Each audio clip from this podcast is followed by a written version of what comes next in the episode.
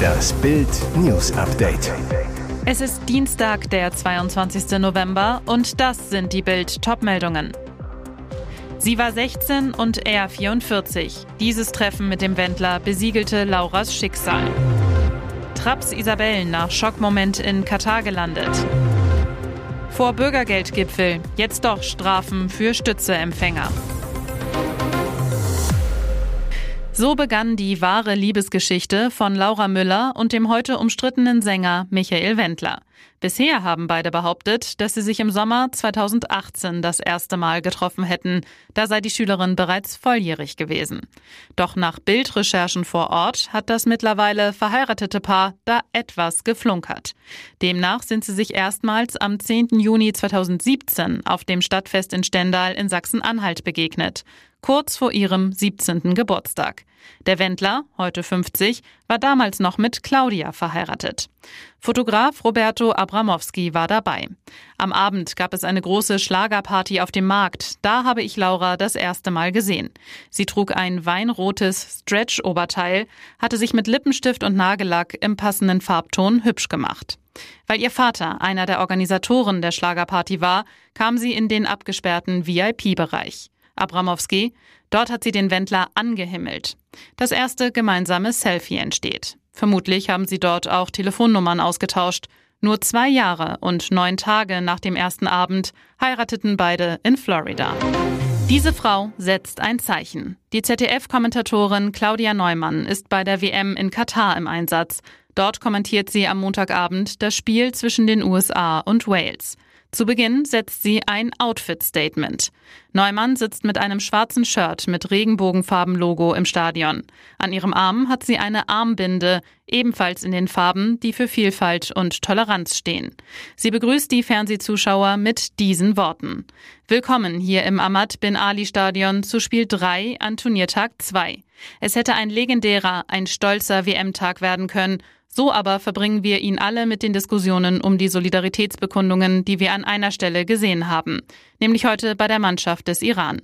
Die Tränen der Anhängerinnen auf der Tribüne werden sicherlich schon ein Bild dieser WM sein und dann natürlich dieser stumme Protest der iranischen Nationalmannschaft beim Abspielen der Nationalhymne. Auch in der Nationalmannschaft der Amerikaner übrigens großes Thema. Ihr WM-Quartier hier in Doha ist komplett in Regenbogenfarben ausgeflaggt. Die Diskussionen sind auch dort sehr lebendig. So Neumann. Hintergrund?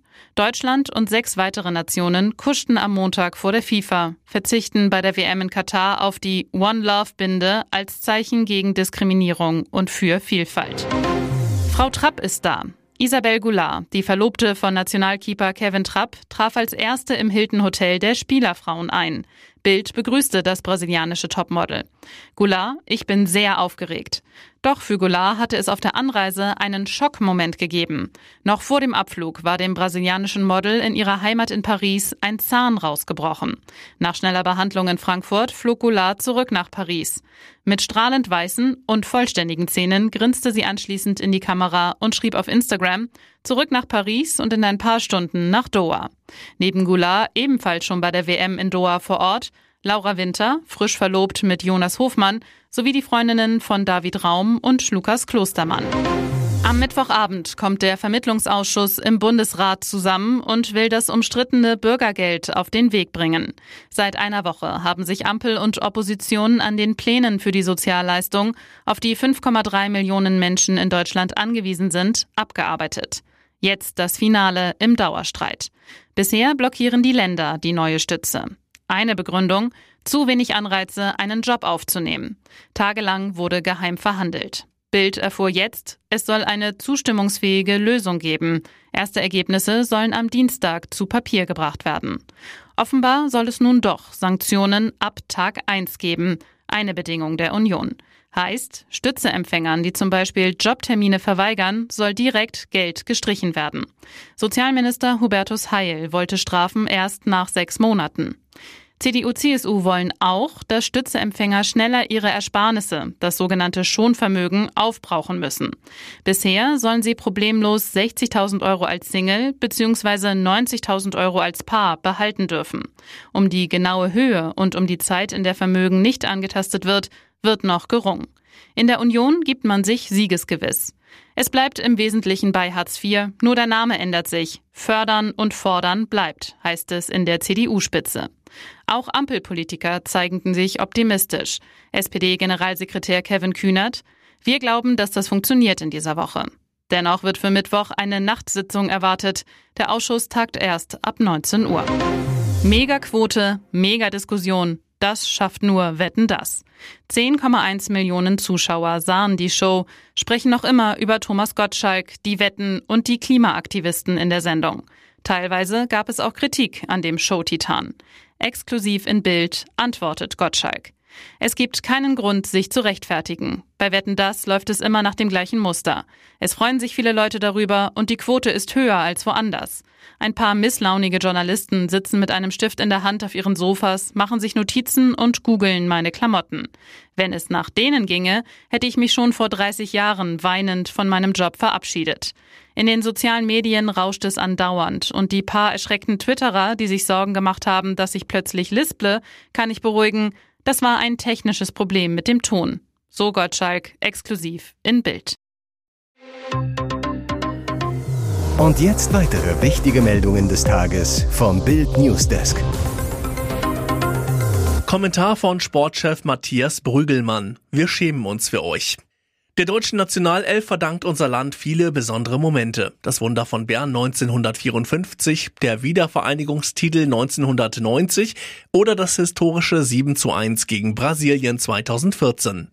Der 21. November 2022 wird ebenfalls in die Geschichte eingehen als ein Tag der Schande. Es ist der Tag, an dem DFB und Nationalelf vor den Augen der ganzen Welt viel von ihrer Glaubwürdigkeit verspielt haben. Es ist der Tag, an dem wir uns schämen für DFB und Nationalelf, obwohl das erste deutsche Spiel noch gar nicht stattgefunden hat. Die Einknicker der Nation sind tatsächlich zu feige, eine Spielführerbinde mit der Aufschrift One Love zu tragen. Unfassbar. Die FIFA hatte mit sportlichen Sanktionen gedroht, sollte Manuel Neuer am Mittwoch gegen Japan diese Binde tragen. Natürlich ist dieses Verhalten der FIFA ein Riesenskandal. Aber wir hätten sagen müssen, na und?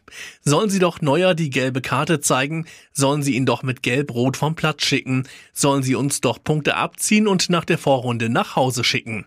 Es wäre die einzig richtige Reaktion auf die FIFA-Mafia gewesen, Rückgrat zu zeigen und deutlich zu machen, wenn ihr uns mit einer Binde, auf der das Wort Liebe steht, nicht haben wollt, dann wollen wir auch mit euch nichts mehr zu tun haben. Denn spielt doch eure WM künftig alleine. Habeck der Ampelgrinch, Wirtschaftsminister vermiest uns Weihnachten. Beide sind knallgrün, tragen strubbelige Wuschelhaare. Wirtschaftsminister Robert Habeck und der Grinch, jenes dickbauchige Hollywood-Monster, das der Stadt Who Will die Weihnachtsgeschenke vom Gabentisch mobst weil er Weihnachten hasst.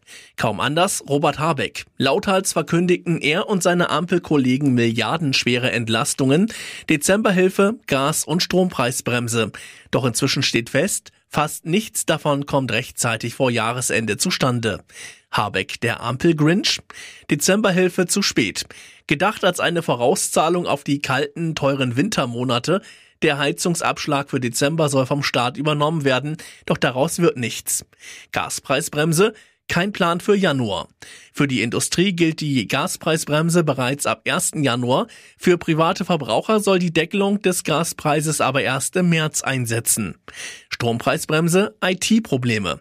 Eigentlich wollte Wirtschaftsminister Habeck schon ab 1. Januar die Strompreise für private Verbraucher durch einen Deckel senken, aber Habecks Plan kam zu spät. Stadtwerke liefen Sturm. Deren Computersoftware lasse sich nicht so schnell auf ermäßigte Preise umprogrammieren, so die Begründung. Wie bei der Gaspreisbremse für private Haushalte ist deshalb eine Umstellung erst ab März zu erwarten. Neue Hinweise zum Mädchenterror in U-Bahn. Fechten Brutalo-Teenies hier eine Familienfehde aus? Es sind entsetzliche Szenen. 40 Sekunden bestialische Brutalität, enthemmte Gewalt, purer Hass. Vor den Augen zahlreicher Zuschauer und vor Handykameras verprügeln zwei Teenager in einer unterirdischen Haltestelle ein Mädchen. Sie treten ihr gegen den Kopf, beschimpfen es, demütigen es. Das Opfer will flüchten, wird am oberen Ende einer Rolltreppe mit einem Karatetritt attackiert. Unfassbar, und ein Dutzend Jugendliche, darunter junge Männer, schauen nur zu. Keiner schreitet ein, keiner hilft, keiner ruft die Polizei.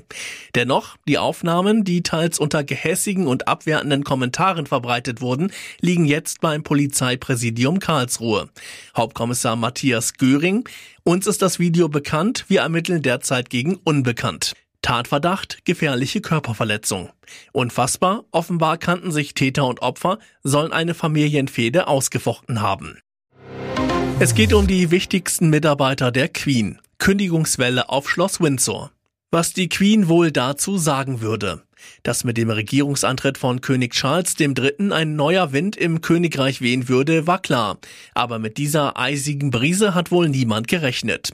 Unter Mitarbeitern der Royals geht die Angst um.